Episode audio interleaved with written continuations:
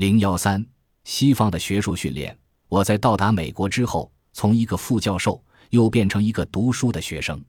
其实当时也没有感到心理的落差，没有放不下身段的感觉，因为这是自己所选择的，而且机会也是非常难得的，所以十分珍惜。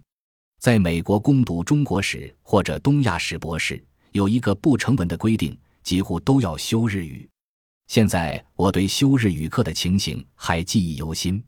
学语言要赶早，但是我赴美的时候已经三十五岁了，和那些不到二十岁的初入学的本科生一起上日语课，那个压力之大可想而知。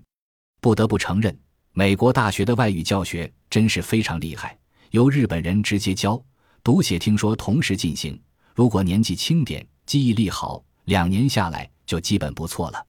可惜我已经过了学外语的最佳年龄，所以成效有限。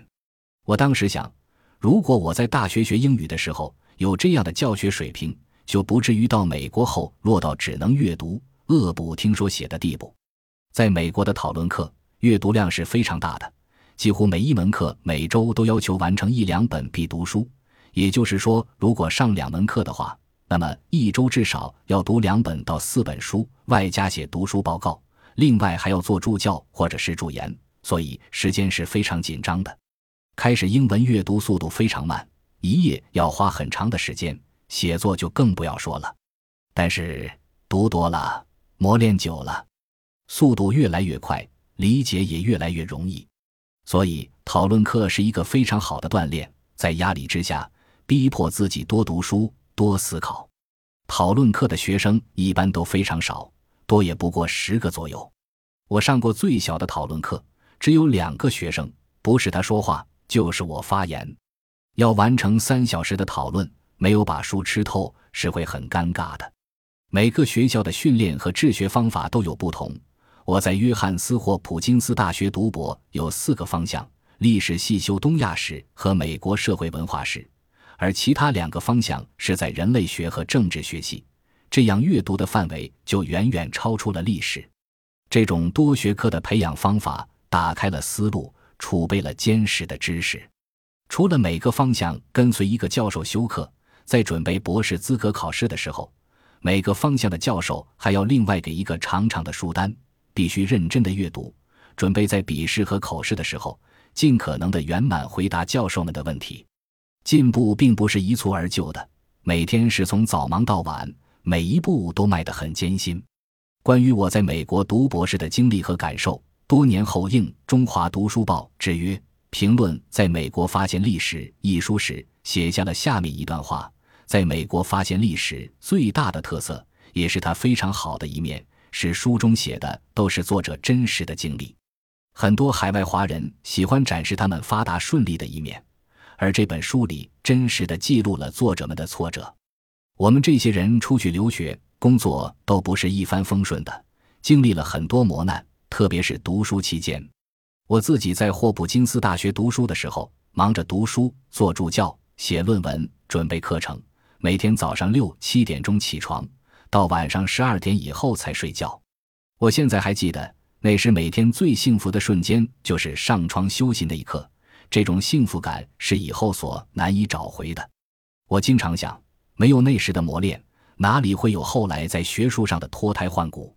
这本书是中国留美历史学会的成员写的个人留学经历文章汇编。虽然他们讲的是在美国的学术训练和发展过程，但如果我们仔细读他们的文章，会发现他们对美国政治、文化、学术、教育制度等问题都有自己的看法，观点不尽一致。有的甚至截然相反，因为每个作者有着自己的学术训练背景以及独特的环境和经历，甚至不同的政治意识形态。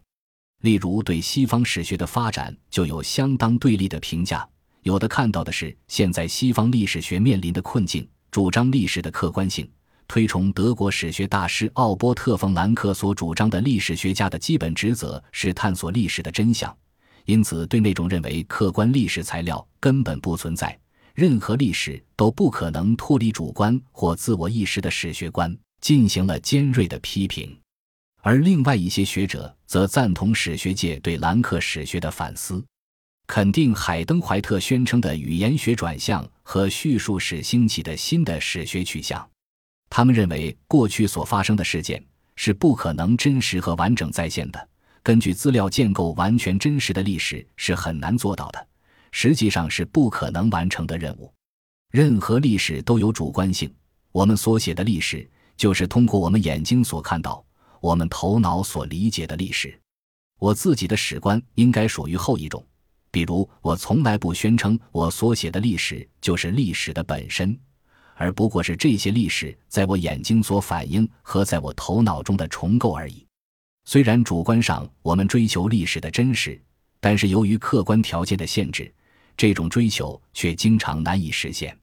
在霍普金斯读博期间，我导师罗威廉的两本关于早期近代汉口的书对我的影响非常大。即斯坦福大学出版社一九八四年出版的《汉口：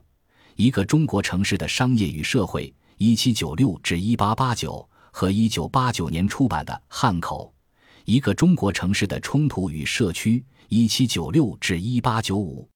他们被称为里程碑式的著作。也正是因为他的学术感召力，我到了霍普金斯大学他门下攻读博士学位。在第一本《汉口》中。罗威廉与马克思韦伯进行论辩。韦伯指出，为什么西方能够发展现代的资本主义，是因为城市扮演了重要的角色。他把中世纪的欧洲城市和中国城市进行了比较，发现，在西方有城市自治运动，这实际上加速了封建制度的衰亡；而中国城市本身的弱点，决定了资本主义不可能在中国发生，因为中国根本没有形成一个城市共同体。通过对汉口商业及其组织的研究，罗威廉认为，实际上在相当程度上，汉口是一个自治的城市，政府对贸易的干预很少，鼓励商业的发展。中国城市并非像韦伯所说的受到官僚的严密控制，完全没有自主权，而且中国城市中还存在着非官方的社会团体。罗威廉特别着重研究了各种不同类型的行会。他认为这些团体与城市的稳定和繁荣是紧密联系在一起的，因此居住在汉口的居民在相当程度上存在着韦伯所谓的城市意识，有着强烈的自我认同感。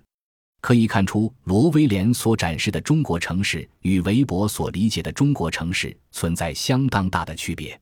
有些学者对罗威廉的观点提出商榷，认为汉口是很特殊的。它处在长江中游这种特殊的交通枢纽，而且汉口是中国商业最发达的城市之一，也具特殊性，因此很难推翻韦伯对中国城市的认识。然而，我自己对成都的研究、街头文化和茶馆，实际上证实了罗威廉对韦伯的批评。成都是一个行政中心城市，是四川的首府，也是成都府的府城，同时它还是成都县的县城。因此，行政管理的特点是非常明显的。但是，我对成都的研究证明，在清代，官僚对成都社会的管理控制实际上是非常少的，相当大的程度上是自治。这实际上从另外一个角度印证了罗威廉在两本《汉口》中的观点。